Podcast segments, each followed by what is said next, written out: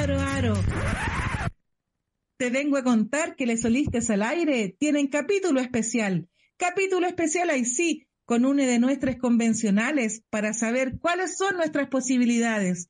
Nuestras posibilidades queremos saber y qué Chile vamos a tener. Ojalá sin policías manchados y no nos olvidemos del matapaco, de la paritaria, de la inclusión, de la región, para que salga una buena constitución. Y esto comienza en 3, 2, 1.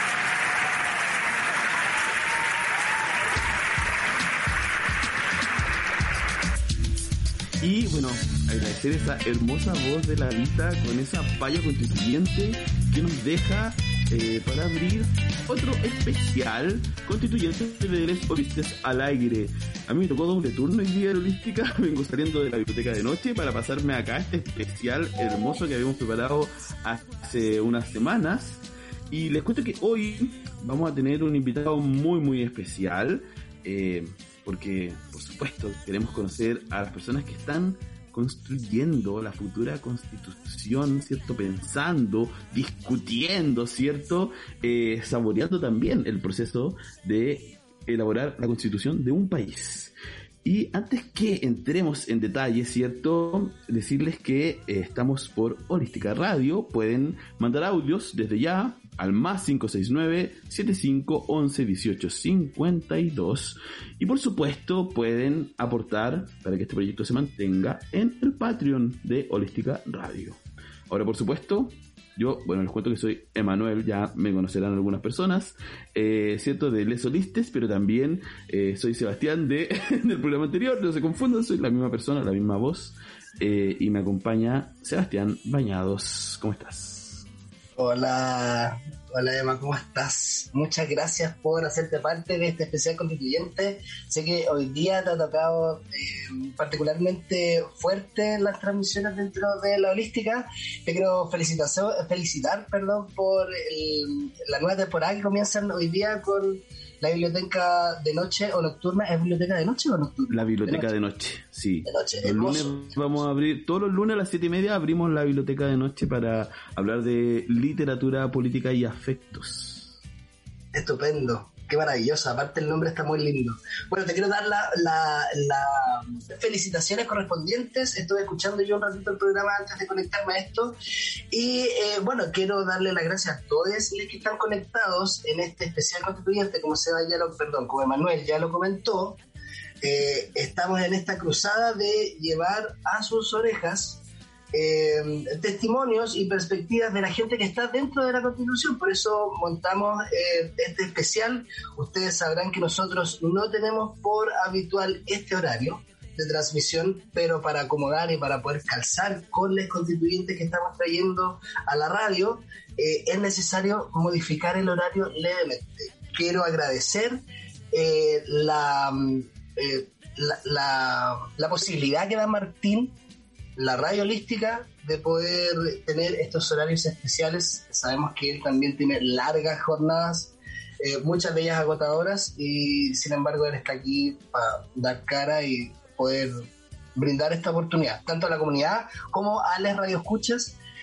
Y eso, estoy muy contento porque hoy día, eh, como tú mencionaste, Emma, eh, para mí en lo particular es especial este momento constituyente, este especial, porque... debo decir que eres de los afortunados porque eh, mi, mi, candidata no, no quedó. Pero tú tuviste la suerte de que tu candidato sí quedara y nos acompaña hoy. Cuéntanos que nos acompaña, por favor. Sea, ya, Sí, mira, el día de hoy, bueno, estamos reagendando este episodio, este especial, lo, lo debimos haber tenido la semana anterior, más por problemas de horario y por disponibilidades, sobre todo de eh, les constituyentes que están votando y ya todas las normas en el Pleno, fue imposible hacer contacto con, este constituyente la semana pasada, pero hoy sí lo tenemos. Eh, el día de hoy vamos a hablar con el convencional del distrito 19. ¿Cómo se llama? Ya, por favor. no lo voy a decir todavía por el cual yo voté. Yo tengo el privilegio de poder contactarme con la persona a la cual yo le doy mi voto en, este, eh, esta cruzada fantástica que está levantando en este momento Chile. Y, y yo, mira, ¿sabes qué? Muy parsa, voy, le escribo y este candidato, no este, no este candidato, perdón, este convencional acepta enseguida. Y sin mayor atribución de creerse o, o, quizás como uno puede pensar que están en algún rango del Olimpo donde son inalcanzables, es todo lo contrario.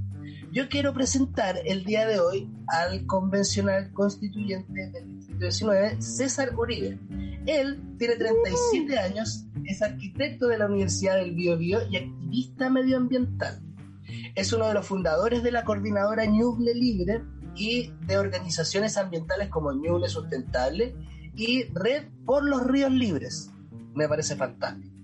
Es activista socioambiental, defensor del agua, mira cómo me toma ese tema a mí, y es San Fabianino, o sea, vive en la localidad de San, de San Fabián, en la comuna de San Fabián. Eso ahí luego ya nos podrá decir el mismo.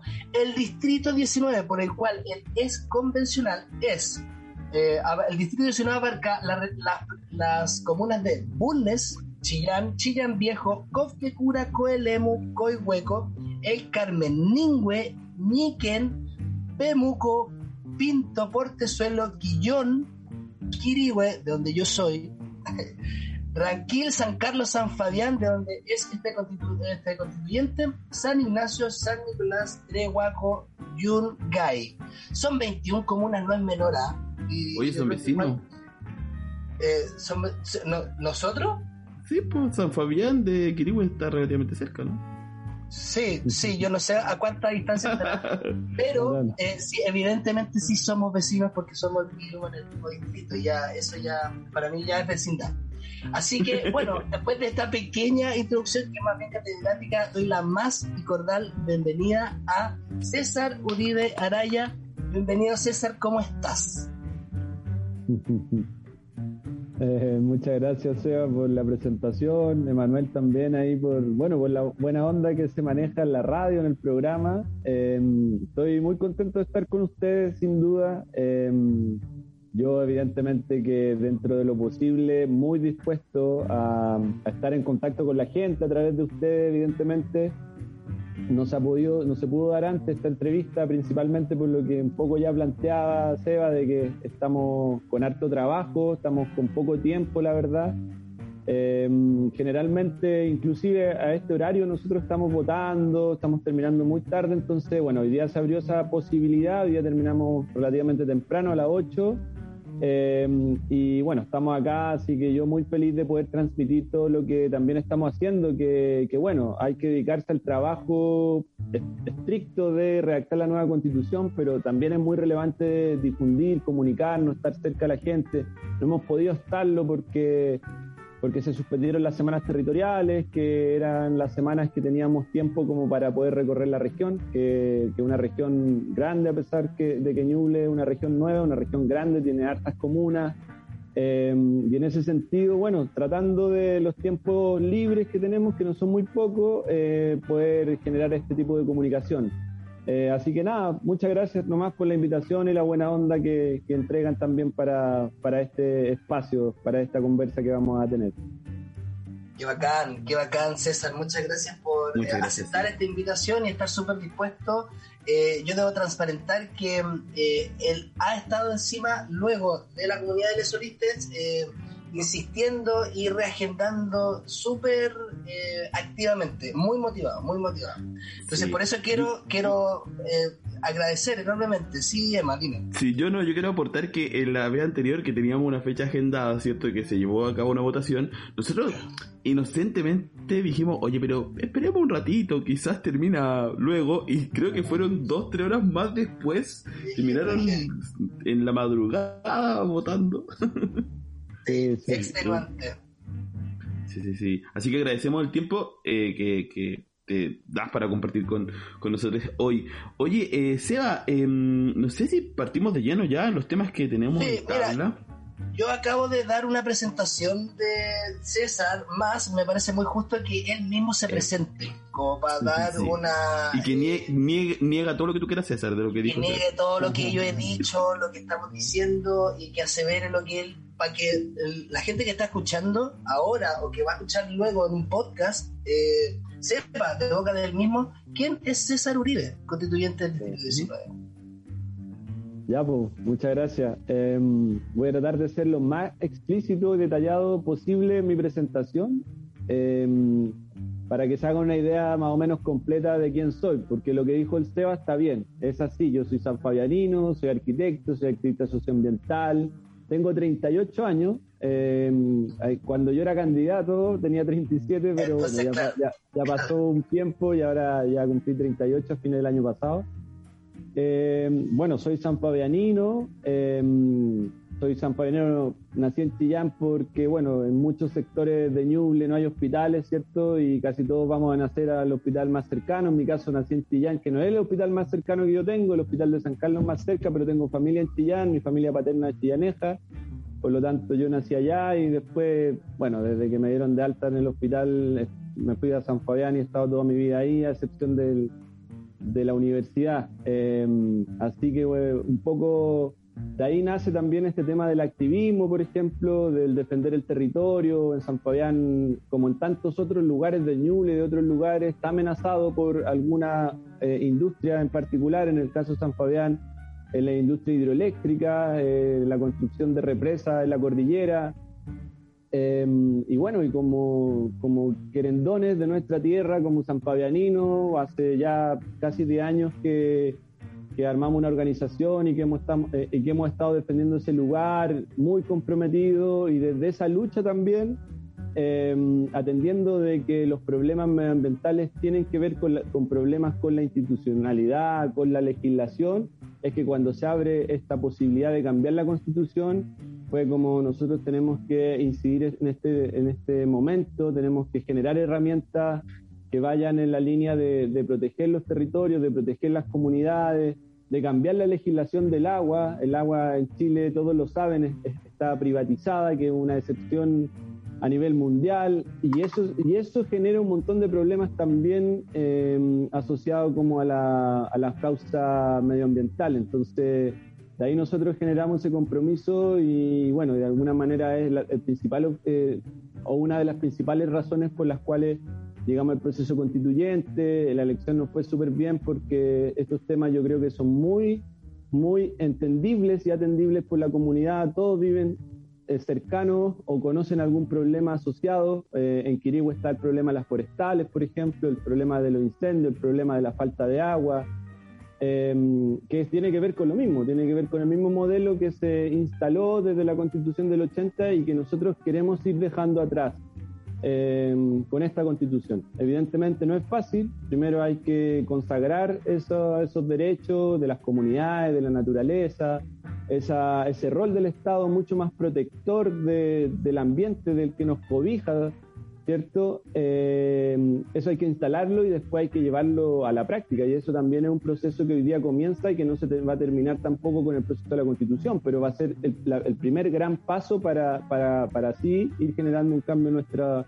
nuestro modelo de desarrollo y en nuestro modelo de vida también. Pues. Así que eso es respecto al tema de la, del activismo, del ecologismo. Yo también soy arquitecto, he trabajado en municipios conozco esa dinámica, conozco el, sistema público desde dentro, em, he trabajado en temas de planificación territorial, que también se relaciona evidentemente con lo mismo, em, y desde ahí también hay, hay, mucho que aportar dentro del proceso constituyente en relación a la vivienda también.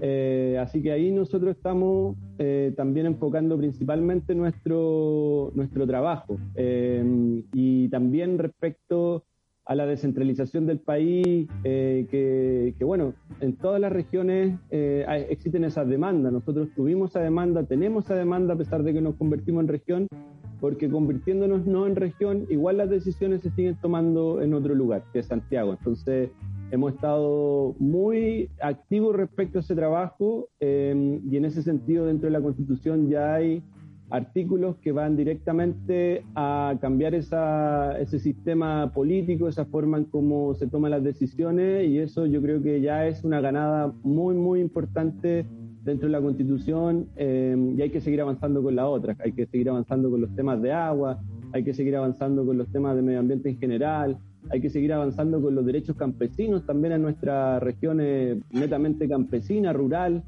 y bueno, la constitución actual del 80 no tiene, no dice nada. O sea, si uno busca la constitución del 80, la palabra rural, ruralidad, campesino, agricultura, no dice nada respecto a aquello. Entonces es una gran oportunidad también para, para consagrar esos derechos campesinos que, que, que tienen que existir en el proceso constituyente y ahí también nosotros estamos tratando de enfocarnos harto para responder a esas demandas también del territorio de Ñuble, que, que esos son los principales objetivos, digamos, como representante de ese lugar. Así que, bueno, yo creo que eso principalmente, Seba, eh, a modo de presentación y ya también alineando un poco cuáles son las posiciones y qué es lo que está pasando dentro de la, de la convención.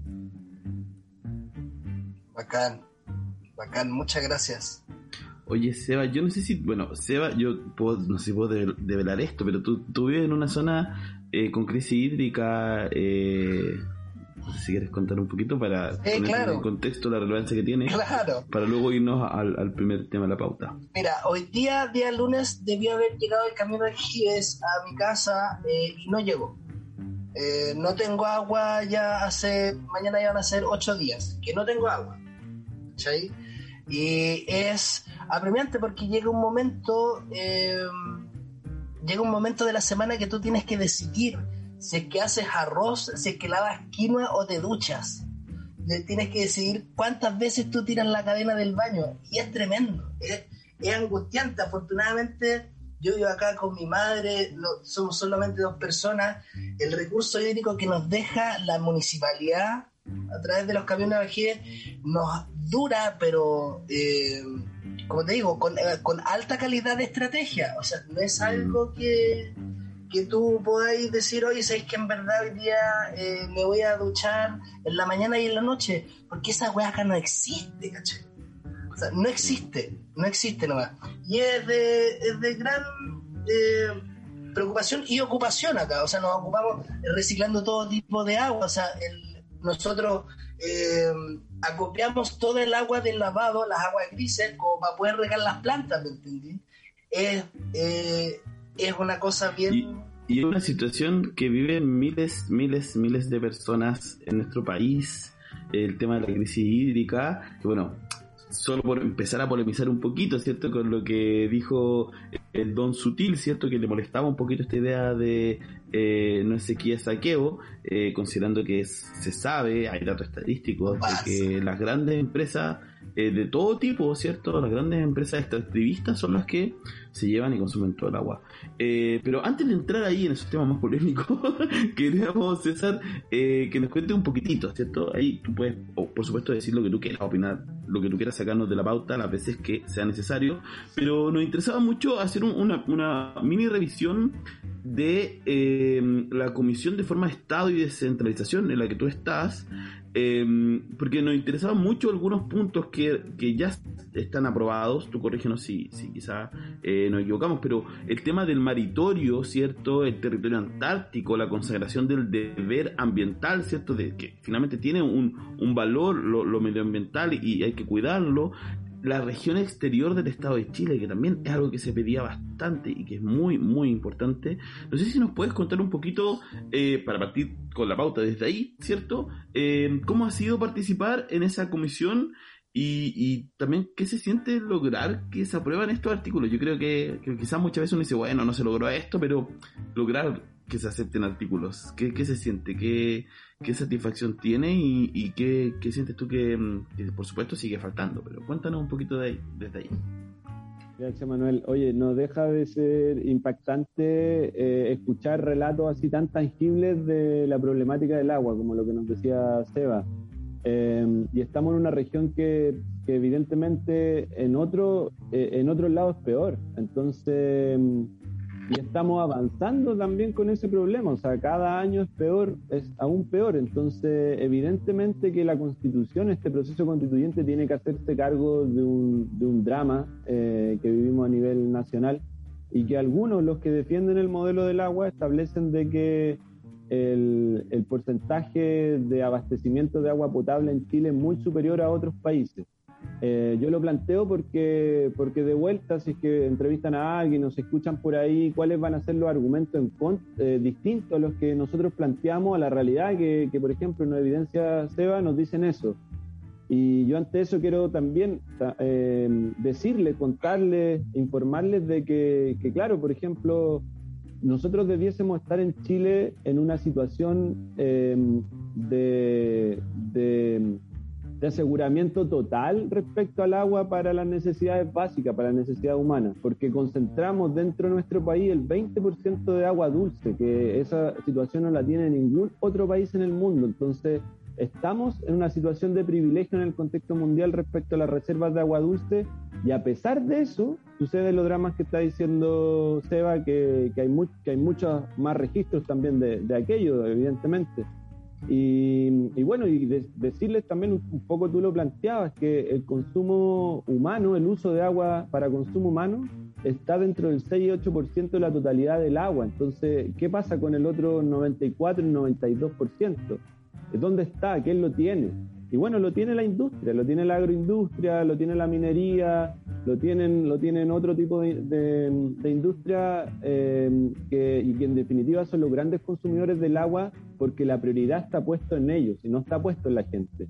Y menos está puesto en el, en el, en el medio ambiente, en la naturaleza, que eso también es algo fundamental para que no sigamos acrecentando la problemática, tratar de de, mantener un equilibrio ecosistémico que permita eh, o que vaya disminuyendo el cambio climático, la falta de lluvia, los problemas de, de erosión, que finalmente siguen acrecentando la problemática. Entonces, estas son cuestiones fundamentales, trascendentes. Estamos, yo creo que tenemos la responsabilidad como generación, todos. Evidentemente, uno está en una situación en donde tiene mucha más responsabilidad, pero todos tenemos la responsabilidad al menos de concientizarnos, de transmitir esto y de luchar por, por ese objetivo, por la desprivatización del agua, porque se entregue una prioridad en uso al consumo humano, evidentemente, porque se mantenga un equilibrio ecológico, se trate de resguardar eso. Me ha tocado ahora como, como constituyente recorrer algunas otras regiones y es, penoso, es muy triste ver que los ríos se, secaron, los secaron, ¿cachai? Los, los secaron o los saquearon. E, evidentemente hay un saqueo y ahí eh, es una patudez de que Sutil mantenga que se sienta ofendido por una situación así, si es precisamente ese grupo el que ha hecho lo que ha hecho en Chile respecto al agua y a las problemáticas ambientales. O sea, y con esto también quiero, quiero decirlo de manera clara, Sutil está, tiene uno de sus proyectos hoy día, una carretera hídrica para llevarle agua a las mineras en el norte que nos va a seguir quitando agua a, a los ríos desde el Biobío hacia el norte, pasando por el río Ñuble, pasando por el río Itata, porque su canal de, regadío, su, em, su em, su acueducto eh, va a recoger, y eso es lo que está dentro del proyecto, el agua de, de nuestros ríos también para llevárselo al norte a la minería. Entonces, evidentemente no entienden el problema y probablemente no lo van a entender nunca también. Entonces nosotros tenemos que estar más unidos y bien eh, fuertes respecto a la defensa o la recuperación del agua ante esta situación en, la que vivimos. Y, sobre forma de Estado, la verdad es que ha sido una comisión bastante buena, eficiente. Eh... disculpa, antes de que entremos en eso, porque como profundizaste en el, en el tema y en YouTube, hay, hay un par de personas que, bueno, está eh, voy, a, puntualizar solo en un comentario eh, y después saludamos a las demás personas, pero Gisela Stevens dice que es realmente vivir sin agua. Yo también recibo agua de camión aljibe. La cadena se tira de vez en cuando y ni pensar en lavar con lavadora. Y, qué bueno que pudiste profundizar y, hablar mucho más de eso porque sin duda es un tema muy relevante para habitar un país, tener el mismo derecho al acceso libre y, cómodo y quizás transversal al agua. ¿sí? Entonces, solo quería puntualizar en eso para saludar a Gisela también, que está conectada ahí en YouTube. Saludos a Gisela. Sí, em, bueno, no sé, ¿sigo con reforma de Estado? Vamos con reforma de Estado ahora, sí. Muchas gracias. ya, buenísimo. Em, respecto a la comisión, bueno, contarles también, eh, hacer una contextualización de que dentro del, de la discusión constitucional em, se crearon siete comisiones. Eh, este, la etapa previa de instalación, que duró cerca de tres meses, que no teníamos nada, no podíamos funcionar porque no teníamos espacio, eh, porque además nosotros teníamos que crear un reglamento para definir cómo íbamos a trabajar, cómo íbamos a proponer las normas, cómo iban a ser los procesos de participación ciudadana o popular asociado a la construcción de las normas constitucionales. Eh, eh, eso lo definimos los primeros meses. Y en esos primeros meses se crearon cuatro reglamentos, un reglamento general que define que van a haber siete comisiones que van a abordar siete temas o distintos temas dentro de cada comisión distintos para desde ahí eh, ir construyendo el texto constitucional. Estas siete comisiones trabajan temas específicos, aprueban temas específicos, se envían al Pleno y en el Pleno es en donde se define finalmente si terminan siendo texto constitucional o no, o, vuelven a la comisión o derechamente se, rechazan. Eh, eso con un quórum de dos tercios, lo que no es fácil y evidentemente ustedes, los que siguen en la convención, sabrán de que la mayoría de las comisiones ya todas ingresaron, entregaron su primer informe. En general, eh, por comisión tenemos que entregar entre dos y tres informes, algunas cuatro, cuatro informes, pero todas entregaron sus primeros informes y de esos primeros informes la verdad es que la mayoría de las normas se rechazaron. Em, por lo tanto, y eso tiene que ver con el quórum de dos tercios y tiene que ver también con, voy a seguir eh, desmitificando algunos, algunos em, algunos conceptos, algunas caricaturas que ha instalado el grupo del rechazo dentro de la Constitución respecto a que aquí existen dos grupos, la derecha buena y todo el radicalismo de izquierda malo, que somos más de dos tercios. Pero si fuésemos todo el resto, a excepción de la derecha, un solo bloque, la verdad es que hubiese pasado todo soplado, ¿cachai? Y eso no es así. ¿eh? Hay, evidencia concreta respecto a las votaciones que hemos tenido de que no existen dos bloques, aquí existen muchos bloques, existe evidentemente la derecha con sus diferencias, porque también hay diferencia entre los republicanos, entre la UDI, con algunos que son uh, no tan extremos, eh, que puede ser eh, los independientes de la derecha o Evópoli o RN, que también han mostrado diferencias con, con la UDI y tengo que ser transparente respecto a, aquello. Existen los partidos eh, que no son de los partidos no de derecha, como el Frente Amplio, como el Colectivo Socialista, como aunque sea un poquito el colectivo La Prueba, que responde a, la ex concertación, a gente ligada al PPD, a gente ligada a, la ADC. Eh, Existen independientes como los independientes no neutrales eh, y existen otras independientes asociados más a movimientos sociales, que ahí estoy yo, por ejemplo, en el colectivo Pueblo Constituyente, está el colectivo Movimientos Sociales Constituyentes, está el colectivo plurinacional y, está, y están los escaños reservados. Entonces, digamos que en la convención hay una diversidad que no responden, eh, no respondemos a lo mismo eh, y eso se ha evidenciado de una manera bien tangible, cualquiera puede revisar las estadísticas de las votaciones, de que no funcionamos como bloque, tenemos diferencias también, entonces en ese sentido también que la gente lo sepa y que esté clara de que lo que se aprueba evidentemente eh, son, de, son consensos entre la diversidad de opiniones, no es una mirada sesgada que todos eh, repiten en aquello. Eso, eso no está pasando en la convención, eso lo ha instalado la derecha precisamente para delegitimar el proceso, pero, pero la estadística hablan de una manera concreta que no es así. Y, en ese contexto, em, la Comisión de Forma de Estado, que es la comisión número 3, la verdad es que ha respondido muy bien, ha tenido muy buenos resultados. Hemos, de nuestro primer informe prácticamente se aprobó el 80% de las normas, que es una excepción. Eh,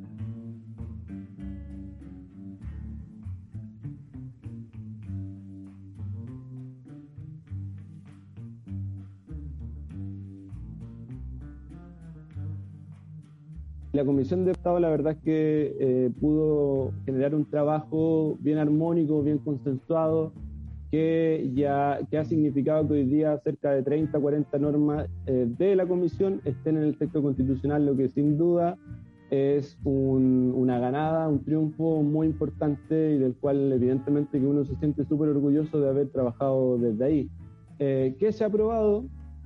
Básicamente eh, lo que se aprobó es que vamos a dejar atrás el Estado unitario y el Estado unitario, cada país, cada del mundo tiene que definirse con cuál es su forma de Estado. Existen distintas formas de Estado. Existe el Estado unitario, que es el que nosotros actualmente tenemos con la Constitución del 80. Existe el Estado federal, que la tienen países como Argentina, por ejemplo, como Estados Unidos, que cada estado tiene su propia legislación, sus propias reglas, su propia policía. Eh, y está el estado regional, que los ejemplos en el extranjero eh, eh, están más asociados a España, por ejemplo, a Italia. España tiene comunidades autónomas, Cataluña, País Vasco, por ejemplo, que son los más conocidos, que siguen estando dentro de, un, de una unidad, que es el país de España, tienen autonomías mucho más eh, importantes en la toma de decisiones dentro de sus regiones, o de comunidad autónoma en ese caso. Entonces nosotros creemos de que el Estado unitario está obsoleto, no respondió a las necesidades de la gente respecto a la descentralización, que es una demanda histórica y que una demanda que no se ha cumplido a pesar de que se ha avanzado pero muy lentamente no se ha cumplido con la creación de nuevas regiones, por ejemplo, Ñuble es la última región creada, pero se siguen tomando las decisiones en Santiago, y si nosotros no dejamos atrás el Estado unitario, eso va a seguir pasando. Em, por lo tanto, eh, descartamos esa posibilidad del Estado unitario, eh, el Estado federal también lo descartamos porque en general los estados federales son estados grandes, con población, por ejemplo, un estado de Estados Unidos es prácticamente Chile, Em, y, significa también no se, no se adecuaba a nuestra realidad nacional. Pero sí atendíamos de que era necesario generar mayor autonomía en las regiones y apostamos a, a proponer al Pleno un Estado regional que atendiendo la unidad del Estado, seguimos siendo un solo país, un solo Estado, tenemos regiones que tienen autonomía en la toma de decisiones para llevar adelante sus estrategias de desarrollo, para responder a las necesidades de la región de una manera más pertinente. Seguimos teniendo la misma policía, lo que hace la diferencia respecto al Estado federal, seguimos teniendo la misma legislación, la misma, por ejemplo, sistema de justicia va a ser el mismo que en cualquier otra región de Chile, que en el caso de los estados federales no sucede eso. Eh, seguimos, vamos a seguir teniendo un Congreso Nacional que va a legislar para todas, los, para todas las regiones también, eh, pero en nuestra región vamos a tener un gobernador y una asamblea regional que es similar al Consejo Regional actual, pero que esa, asamblea regional va a tener muchas más competencias, va a tener la posibilidad también, por ejemplo, de crear empresas, de crear empresas regionales que aborden, por ejemplo, la temática del agua. Hoy día el, tema de las concesiones, perdón, el tema de la, de la entrega de agua a través de camiones de aljibe, eh, se concesionan, se licitan y ahí hay un negociado también detrás. Por algo, algunos también entiendo yo que hay un negociado también detrás.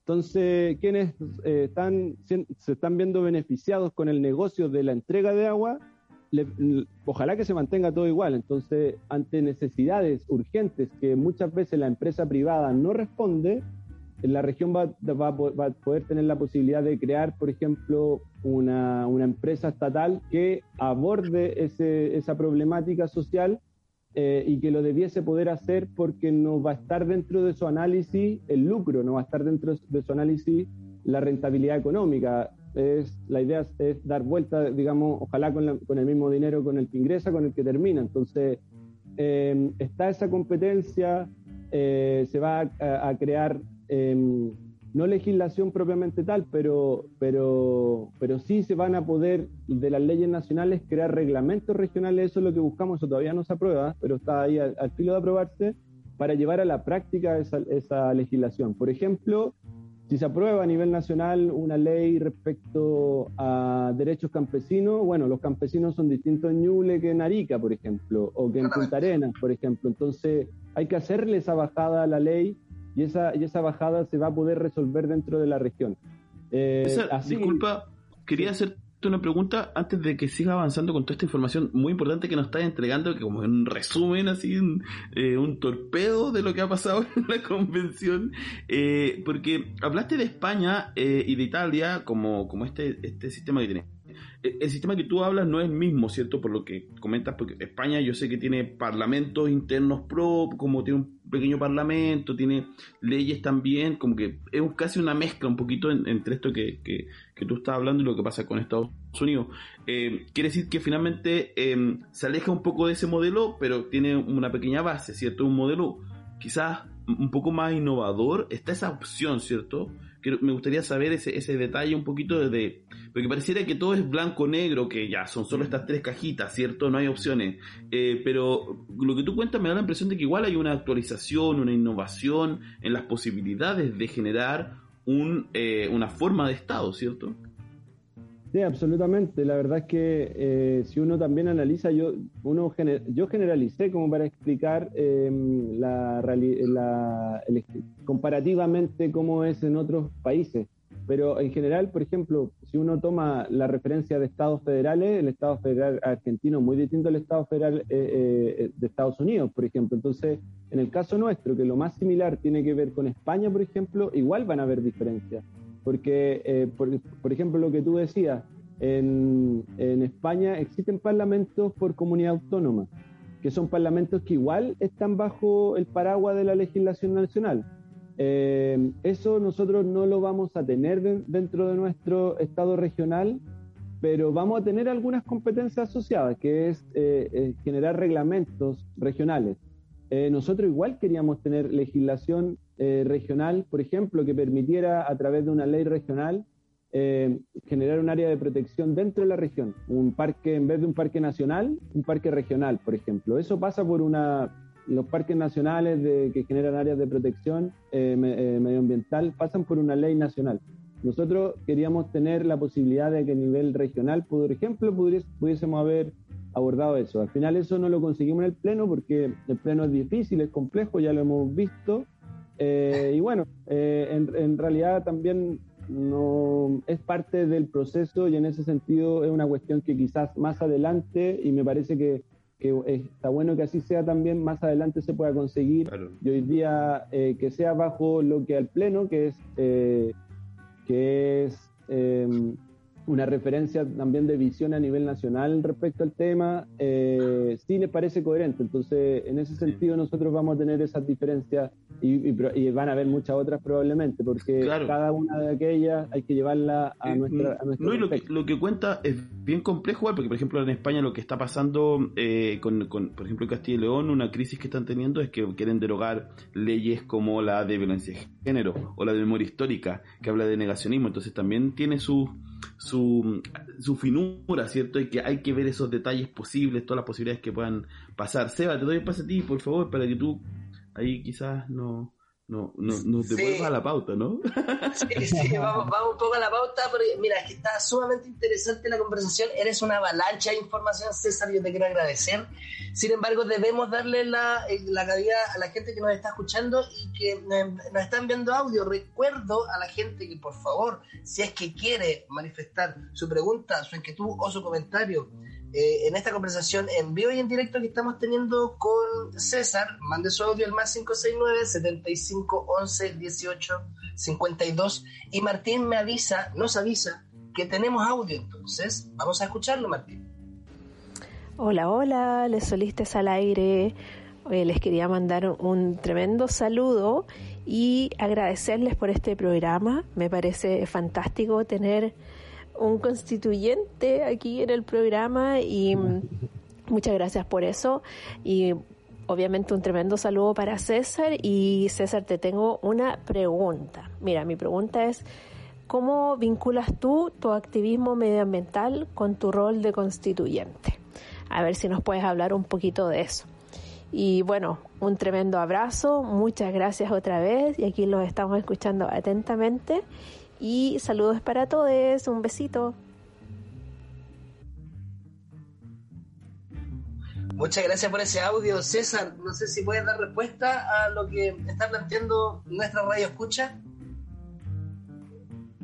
Sí, yo creo que algo dije em, al principio también, cuando me presenté, pero bueno, vamos a profundizar un poco más. A la amiga que no, dijo su nombre, pero le enviamos un saludo y un agradecimiento también por, por tu buena onda. Oye, César, em, ella, es la, ella es caro, siempre escucha radio y no habla desde Miami, así que también le interesa lo de lo del exterior. Así que dale más con la respuesta. no quiero responder de eso porque ahí nos fue mal en la. no, pero tranca, tranca.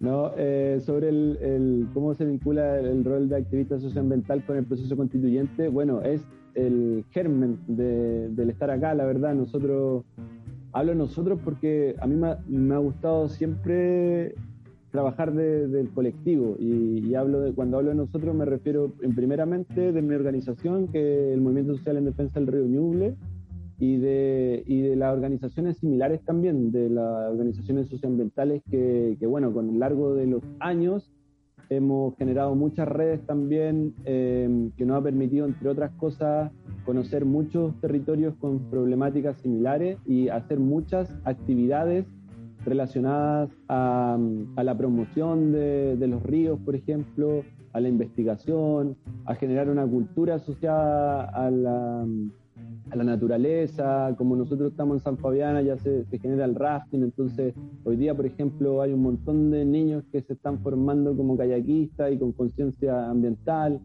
Em, hace poquito, bueno, si, si, siguen ahí un poquito las redes sociales, eh, este fin de semana se, se estrenó el documental de, un descenso que hicimos del río Ñuble eh, y después de su convergencia con el río Itata desde Cordillera Mar, que duró seis días y que, tenía distintos objetivos, por ejemplo, conocer el río, mostrárselo a, la, a, la, a las organizaciones que defienden su, territorio asociado al río. Por ejemplo, nosotros vivimos la problemática... Em, de la represa en la cordillera, pero bajando desde la cordillera nos encontramos con los canales de regadío, nos encontramos con las forestales, nos encontramos con las chancadoras, y hay organizaciones a lo largo del río también que están defendiendo su territorio y que muchas veces no tienen la posibilidad de conocer su río. Eh, entonces, este descenso que nosotros hicimos, por ejemplo, que bueno, yo fui un invitado, pero con amigos, compañeros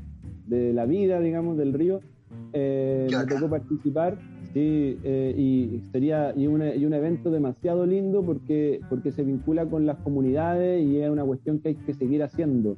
Porque nosotros lo hicimos en un momento de una manera muy piola, pero tiene un potencial tremendo. O sea, nosotros hicimos un descenso de cinco días y cada vez que llegábamos a un lugar compartíamos con, gente de ese lugar, pero de una manera mm, sin, por ejemplo, podrían haber hoy día, que se, que se vuelva a hacer, que lo vamos a hacer en algún momento, em, se puede asociar con actividades culturales, con más promoción de, las actividades, Con más, con más gente bajando el río, se puede hacer, lo hicimos. Em, y solamente lo doy como un ejemplo porque, porque ese activismo, a través de esas eh, actividades que nosotros hemos hecho, nosotros hacemos el Festival de Agua Libre en San Fabián, este año vamos a hacer el número 15, eh, ya hay fecha, el último fin de semana de octubre, para que vayan. Eh, tres días.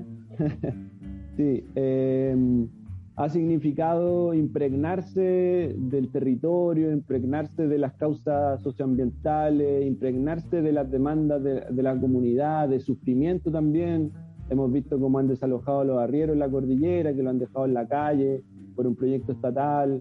Hemos visto cómo los camiones hacen la vida imposible a las comunidades por el polvo, que es una cuestión que uno no estando ahí no se lo imagina, eh, pero un problema de salud brutal.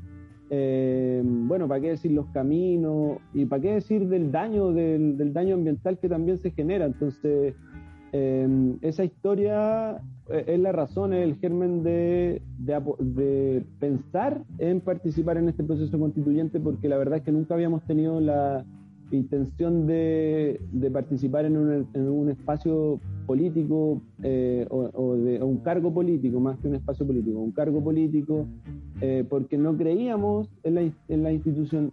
Eh, y hoy día la estamos, y hoy día sí apostamos a, estar dentro del espacio de, este cargo político porque queremos cambiar las instituciones, el funcionamiento que hay y las leyes también. Entonces, esa es la razón. Eh, y, claro que uno, lo, uno trae esa experiencia, eso es lo que uno tiene que aportar dentro del proceso constituyente y posicionarlo también, porque hay distintos perfiles de distintas personas más allá de lo ideológico, porque lo ideológico uno puede establecer cuestiones bien concretas, pero también desde las capacidades instaladas. Hay, algunos que, también creen en el medio ambiente, por ejemplo, como uno, pero de una mirada más académica, más científica.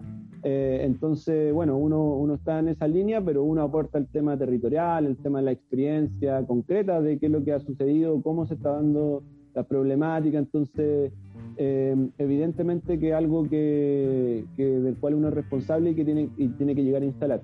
Ahora, todo esto eh, entendiendo de que es lo que salga de la Constitución no va a salir lo que uno necesariamente quiere, o sea, eh, o, o, literalmente lo que uno quiere. Uno va, van a salir distintas visiones que conjugadas eh, claro, que conversan de alguna forma, ¿no? O debieron claro, conversar de alguna forma, claro. Claro, claro, y no es fácil, es, es sumamente difícil. Eh, está peludo. está peludo, está peludo. No tenemos ese bloque de dos tercios que podemos hacer lo que queramos, no, no lo tenemos, ¿cachai? Y, y así, así, se ha visto en el Pleno, un poco lo que le respondía a Emanuel Denante. Entonces, esa es un poco la. cómo, cómo vinculo el activismo con con, hoy día con el cargo. Eh, la experiencia de cada uno es lo que tiene que aportar. Yo no soy abogado por lo, y, y, el espacio de discusión dentro de la Constitución también es muy leguleyo, muy normativo. Ahí yo le agradezco a, a, la gente que me apoya, a Ricardo, que es un compañero también, abogado, que ambientalista, que apoya muchas organizaciones medioambientales de Ñuble a través de su ONG y bueno, a todo el equipo también que, que me ayudan como para abordar en la situación, que evidentemente eh, es bien eh, grande de abordarlo desde una persona con capacidades también limitadas, ¿cierto? Y en la Constitución nosotros tenemos que hablar de todo, de todo. O sea, y, por eso es tan importante también el equipo de apoyo que, uno tiene dentro de la Constitución, los distintos convencionales.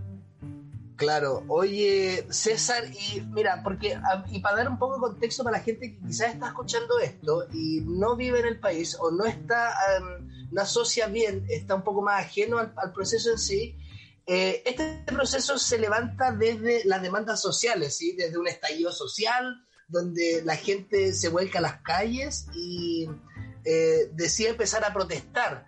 Hay una serie de, de demandas sociales, no sé, AFP, salud, pensiones, eh, millones.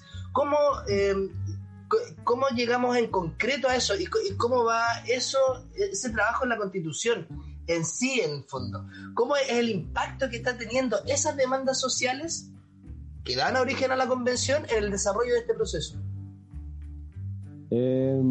Chuta, es una pregunta que que es bien extensa de responder también. Lo primero que yo tengo que decir es que evidentemente si nosotros estamos hoy día en, sentados escribiendo una nueva constitución es por la movilización social, por la movilización popular. Eso, eso tiene que ser siempre la base y no se nos tiene que olvidar nunca. Eh, eh, porque es así, o sea, la clase política jamás hubiese apostado a cambiar la constitución si no hubiese pasado lo que pasó en Chile, que fue un estallido, con todo lo que eso significa. Con cosas evidentemente buenas, muy buenas, y cosas y efectos colaterales muy malos también, que son propios de los procesos revolucionarios que permiten generar cambio eh, en cualquier país, digamos.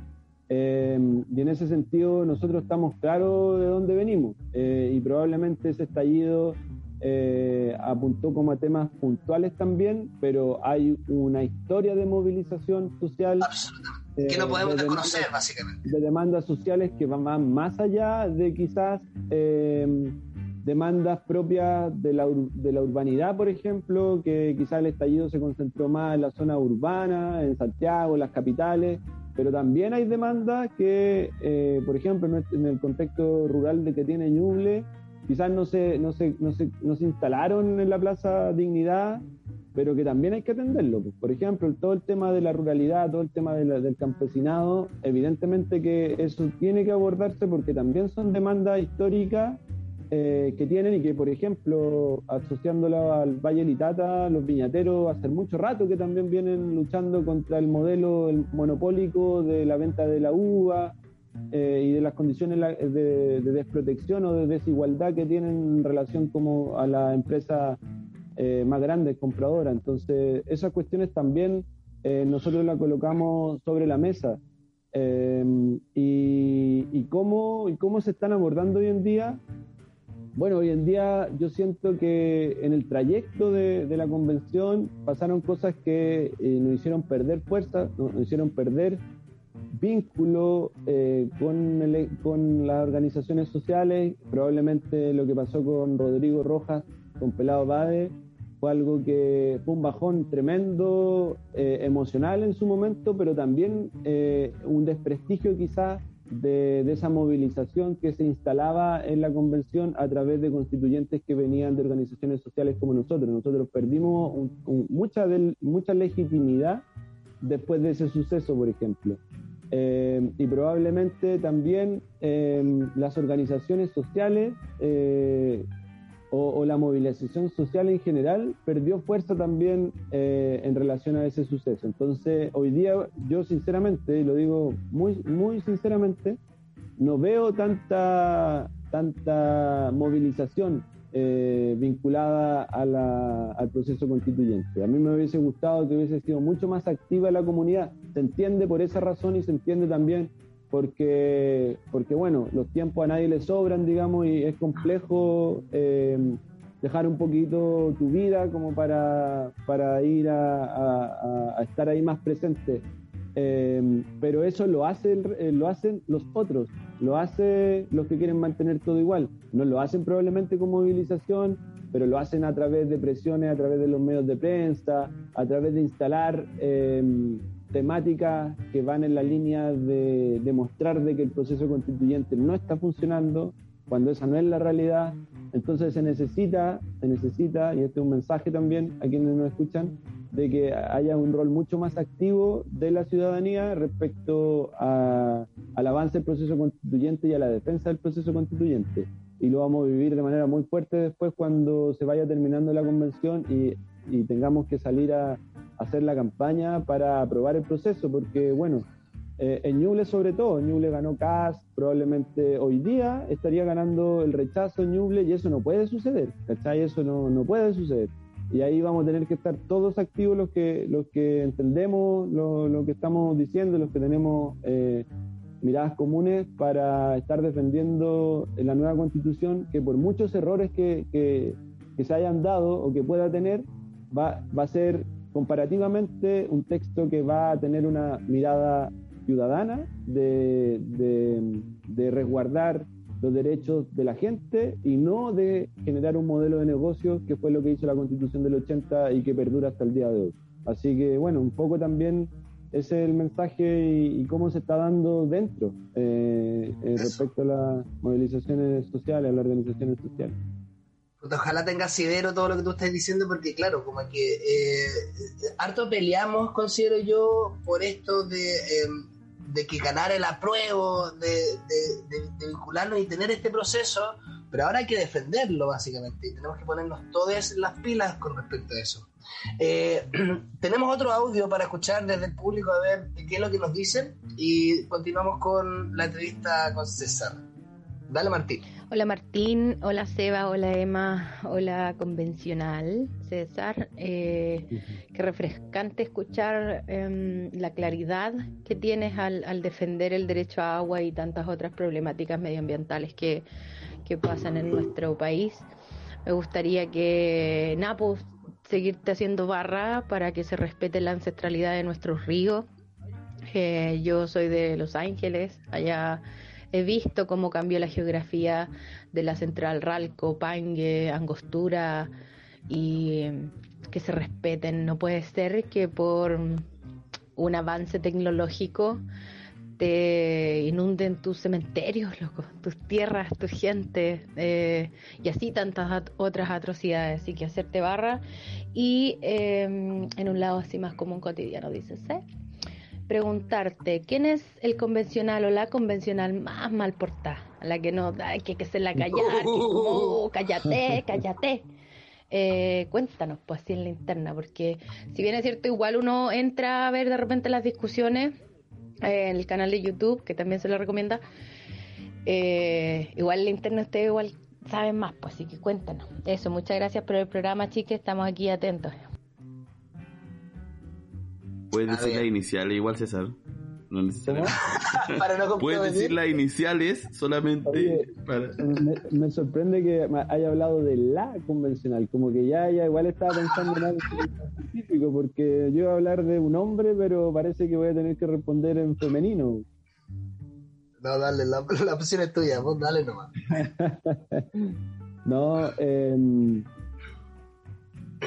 no, o sea, es que quizás pueda sonar obvio, porque lo primero que también se me viene a la cabeza, pero creo que no es la única. O sea, evidentemente la Tere Marinovic eh, es una mujer, una convencional que está constantemente provocando, eh, tergiversando, desafiando, mintiendo, eh, y a mí no me toca tenerla cerca, la verdad. Eh, nosotros, nosotros como, como está compuesta la convención, somos 155, pero estamos separados en salas. Entonces uno logra tener más vínculo con, con, con quienes estamos en la sala. Eh, y en mi caso, yo no la tengo ni en la sala, en la sala 3, ni la tengo en la comisión, que es la comisión de forma de Estado. Ella está hoy día, creo que en el hemiciclo. eh, después nos, nos hacemos un cambio, nos vamos todos para el hemiciclo y los del hemiciclo se van a la sala.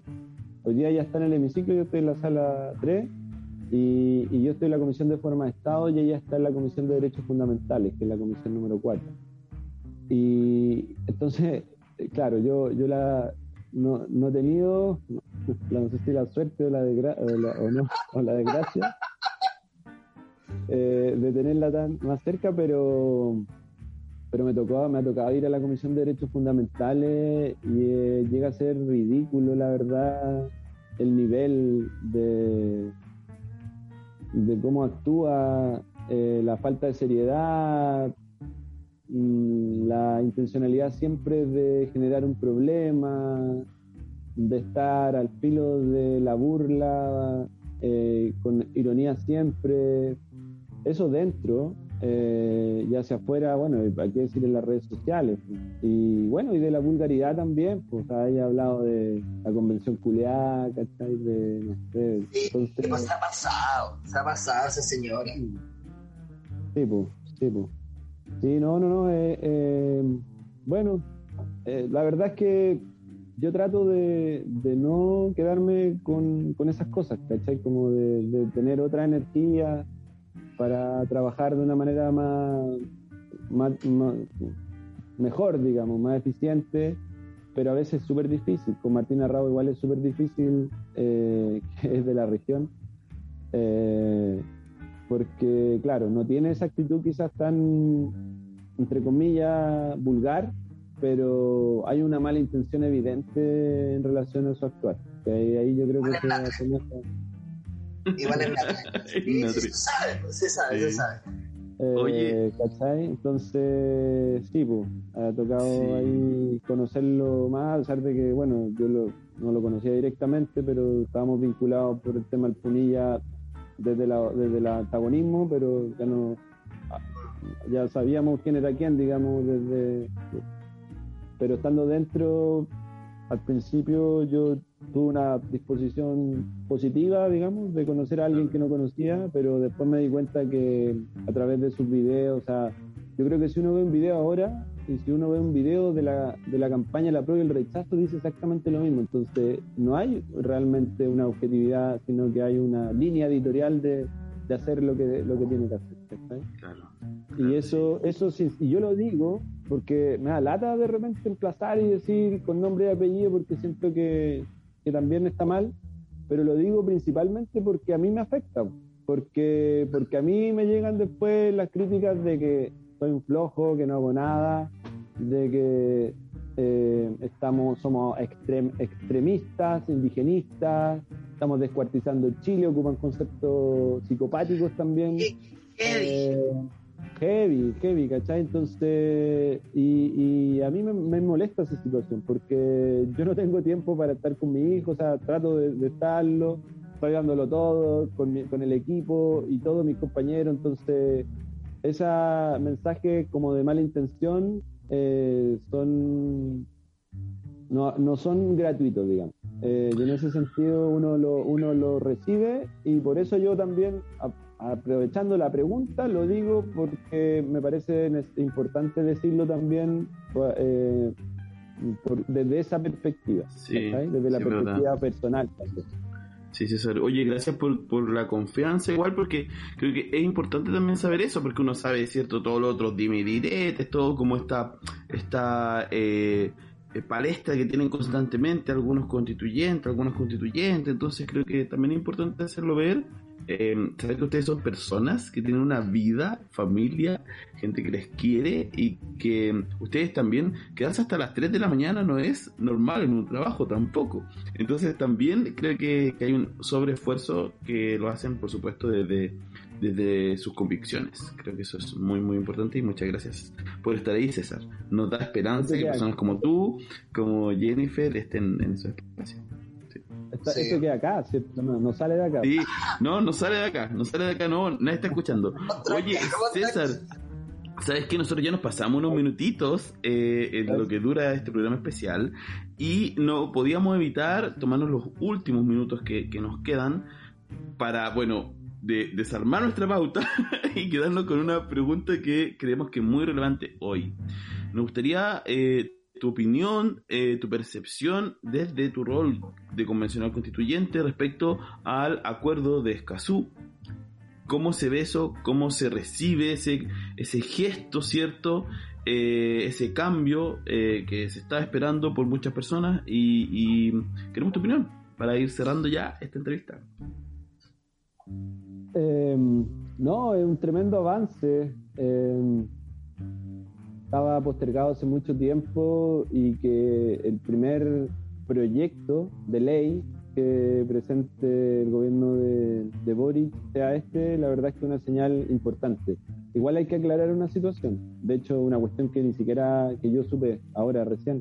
Todavía el acuerdo de Escazú no está firmado por Chile, o sea, lo que hizo Boric Sí, eso, eso, eso yo, lo, publicamos así como se, firmó el acuerdo por Escazú y una amiga que le manda un saludo, la Jesús Martínez, que activista también por los glaciares, por el agua, eh, me escribió, me dijo, ojo que esto se va al Congreso para que el Congreso lo ratifique y ahí pasa a ser eh, un acuerdo que firma Chile. Entonces hay que tener ese, ese cuidado respecto a lo que ha pasado, pero pero es una buena señal. Es una súper buena señal y en ese sentido, de nuevo, eh, nos pone la tarea como organizaciones socioambientales, como gente que eh, necesitamos tener estos tres principios eh, del acuerdo de Escazú insertos dentro de nuestra, de nuestra legislación. nos pone la tarea de hacerle mención al Congreso, a los congresistas, a quienes conozcamos, de que esto se ratifique. Eh, no se puede perder. Hay países que, que, pasó lo que pasó con Boris hace dos años y que todavía están dormidos en el Congreso, así que hay que, hay que poner ojo ahí también cómo avanza. Pero, pero evidentemente, evidentemente que es una muy buena señal, es una muy buena señal que, que la presidenta, perdón, que la ministra de Medio Ambiente sea Maisa Rojas, que es conocedora absolutísimo de la crisis climática que existe en el mundo por lo tanto, evidentemente que toda esa historia que ella trae y que la, que, la instala también en ese lugar va a influir. Entonces, ahí también hay una hay un hay datos bien concretos de, de, que lo que podemos percibir del gobierno de Boris a nivel central con esta con estas dos eh, al menos em, argumentos o acciones que, que, que, se han hecho eh, van en la línea correcta. El acuerdo de Escazú permite, en primera instancia, participación de la gente, transparencia, toma de decisiones para la instalación de proyectos. Entonces, es algo que no tenemos. Pues. Hoy día los proyectos se deciden en otro lugar y cuando te hacen participación ciudadana es un checklist, como que la hicimos y listo, pero nunca hubo una participación, nunca hubo como una opinión de que, bueno, nosotros consideramos que este proyecto debiese ser de tal o tal forma o no debiese estar acá. No, a ti te vienen a presentar algo que ya está cerrado.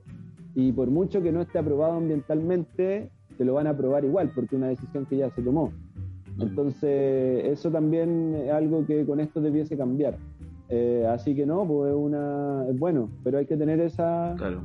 Sí, esa salvedad. Y como, y como en, virtud y en honor a la, a la honestidad también, es súper importante recalcar lo que está diciendo César. O sea, eh, Boric lo que hizo fue enviar la, la, situación al Congreso. El Congreso es el que tiene que dar el vamos. Y de ahí luego se tiene que ratificar. O sea, estamos un poco lejos todavía. Ya estamos en la entrada, pero aún estamos lejos. Eh, y para... nos, queda, nos queda un, un, rato de gobierno para que, para que pase y recordar que eh, la persona a cargo del ministerio anterior no, un papelón, papelón, ¿sí? Así que menos mal que tenemos una tenemos un ministro, tenemos un ministro, dale Ahora tenemos ministro, sí, absolutamente. Eh, lo último y para terminar, antes que Martín ya nos cierre la transmisión, eh, ¿cómo ves tú esto de, la fecha límite de la convención? Porque yo estuve escuchando una entrevista tuya el día, del día sábado y igual, o sea, eh, tú eres un poco lapidario con esto. Eh, es súper difícil que el Congreso, porque es el Congreso al fin y al cabo el que tiene que decir, sí, chiquillos de la convención, vayan, sigan trabajando lo que ustedes están pidiendo, eh, o no, esto se termina acá. ¿Cómo lo ves tú? Un poco, quizás resumido para no quitar tanto tiempo. Eh, yo no sé qué hora es, tengo una, tengo una reunión a las 10, así que parece que me voy a pasar de, de aquí directo a la reunión. sí. no, mira, eh, evidentemente que el tiempo desde siempre fue poco. Eh, y ese poco tiempo, porque digo fue poco porque si uno analiza cuánto se demoró la constitución de Bolivia, la constitución de Ecuador, otra constitución, la constitución de Sudáfrica u otras, mínimo dos años. Entonces nosotros se nos entregó un plazo de nueve meses, que vence ahora el 3 de, de, abril, eh, para, crear la, para crear la constitución. Eh, y prorrogable, ah, ya, pero si no alcanzan, prorrogable tres meses, un año. Pero las constituciones que yo digo mínimo tuvieron dos años. Entonces, eh, desde ahí ya hubo un problema respecto al tiempo. Y que se vio acrecentado por, por otras razones también. Primero, porque no tuvimos el apoyo del gobierno eh, anterior, que cuando llegamos a la convención no podíamos trabajar, no estaban los equipos, no estaban los espacios estamos en el Congreso aquí en, la, eh, en Santiago, donde nos habilitaron la mitad del espacio, la otra mitad que le pertenece al Senado nunca lo abrieron, nunca lo, quisieron entregar. Entonces tuvimos problemas logísticos eh, bien importantes para instalarnos. Eh, y, bueno, y, otra, y otros problemas también por ahí. Y después pasa de una situación que tenemos como convención, quizás de convencionales, de ser eh, muy motivados eh, o algo o un concepto similar de trabajar mucho. ¿Y, qué, es lo que, qué es lo que quiero transmitir con esto? Que nosotros hemos presentado, por ejemplo, para discutir ahora en estas siete comisiones eh, cerca de 6.000 artículos o quizás más. Presentamos 1.200 iniciativas entre iniciativas de convencionales e iniciativas populares y cada una de esas iniciativas a veces tienen dos artículos, tres artículos, cuatro artículos, llegan a algunos a tener hasta 20 artículos. Entonces habría que multiplicar esos 1.200 por 5 y nos vamos a encontrar que tenemos 6.000 artículos mínimo que votar, que deliberar, que presentar, que indicar. Entonces eso es un récord mundial. Probablemente ninguna constitución haya trabajado con tanto volumen de trabajo y que evidentemente nos, eh, nos significa que nuestros tiempos sean mucho más, más largos, o sea, nuestros plenos por, eso, por algo terminan a las 12 de la, noche, sino más tarde, eh, y por algo estamos trabajando todos los días, hay sesiones inclusive los sábados, sesiones oficiales, digamos, porque las reuniones informales, las reuniones de colectivo, las reuniones de trabajo están durante todos esos otros momentos que no estamos ni en sesión ni en pleno, y, es así. Y evidentemente que eh, debiésemos, lo ideal sería tener más tiempo, pero, que un poco lo que yo explicaba el, día sábado, eh, no tenemos posibilidades. Yo soy bien tajante respecto a aquello. Yo creo que nosotros tenemos que asumir el problema, decirlo, mencionarlo, ser transparente y no decir sí, estamos bien, no se preocupen, no, nosotros tenemos poco tiempo para todo el trabajo que tenemos, pero no tenemos posibilidad de extenderlo. Pero tenemos que hacer las gestiones para aquello. ¿Y por qué no tenemos posibilidad de extenderlo? Porque eh, necesitamos que el Congreso nos apruebe una extensión. ¿Y qué tenemos hoy día en el Congreso? Tenemos una Cámara de Diputados y un Senado. Una Cámara de Diputados que tiene 50 y 50 probablemente entre gente que está a favor del proceso constituyente y gente que está en contra. Y tenemos un Senado que está en un 100% en contra del proceso constituyente porque el proceso constituyente, porque la Convención Constitucional quiere cerrar el Senado.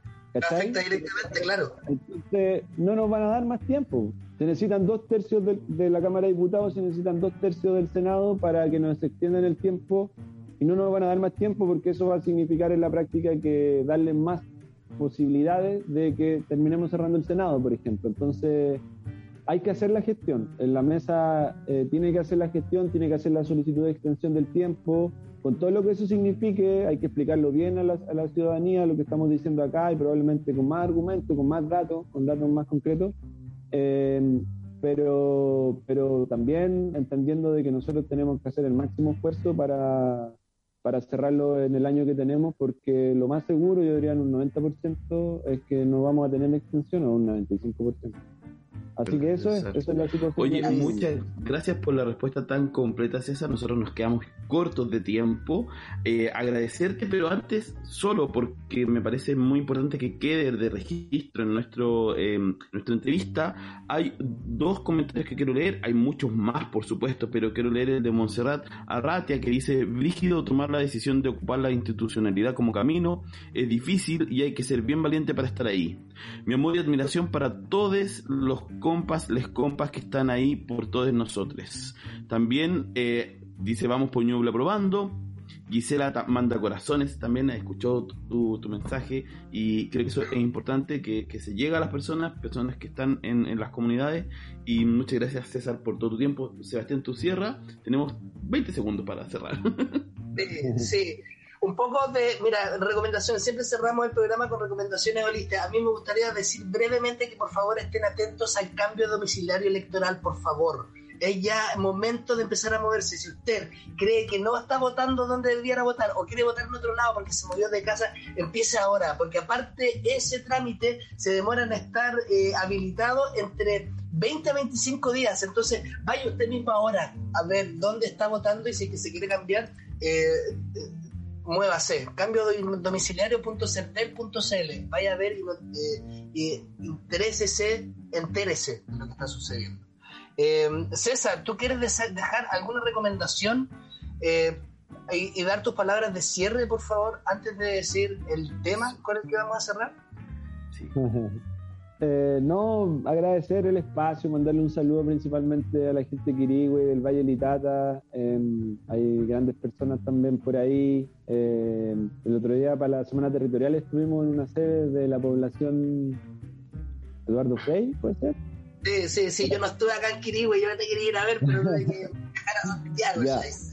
Ya, eh, no, y la Paulina igual hay una amiga compañera de la U que también es de allá y está trabajando allá en Quirigüe. Bueno, me regalaron un vino igual, que estaba muy bueno, una foto, una fotografía, mandarle un saludo a toda esa gente y nada, invitarle a, seguir participando del proceso, a seguir estando atento, a no creer de buena primera todos esos mensajes críticos del proceso que lo instalan demasiado bien, ahí hay que reconocerle el punto eh, pero a, estar más, a, tener un, nivel más de confianza en el trabajo que nosotros estamos haciendo. Ojalá que esto se difunda arte igual, porque creo que de esta manera es la que uno puede transmitir esa confianza también, pues no solamente diciéndolo, sino que escuchándolo, viendo que efectivamente estamos haciendo el trabajo que se nos encomendó, que seguimos con los mismos principios, que no nos hemos vendido, que no somos unos políticos como, como lo que criticamos siempre y que vamos a seguir estando una vez que termine esto con la misma convicción, en los mismos lugares, compartiendo con la misma gente, porque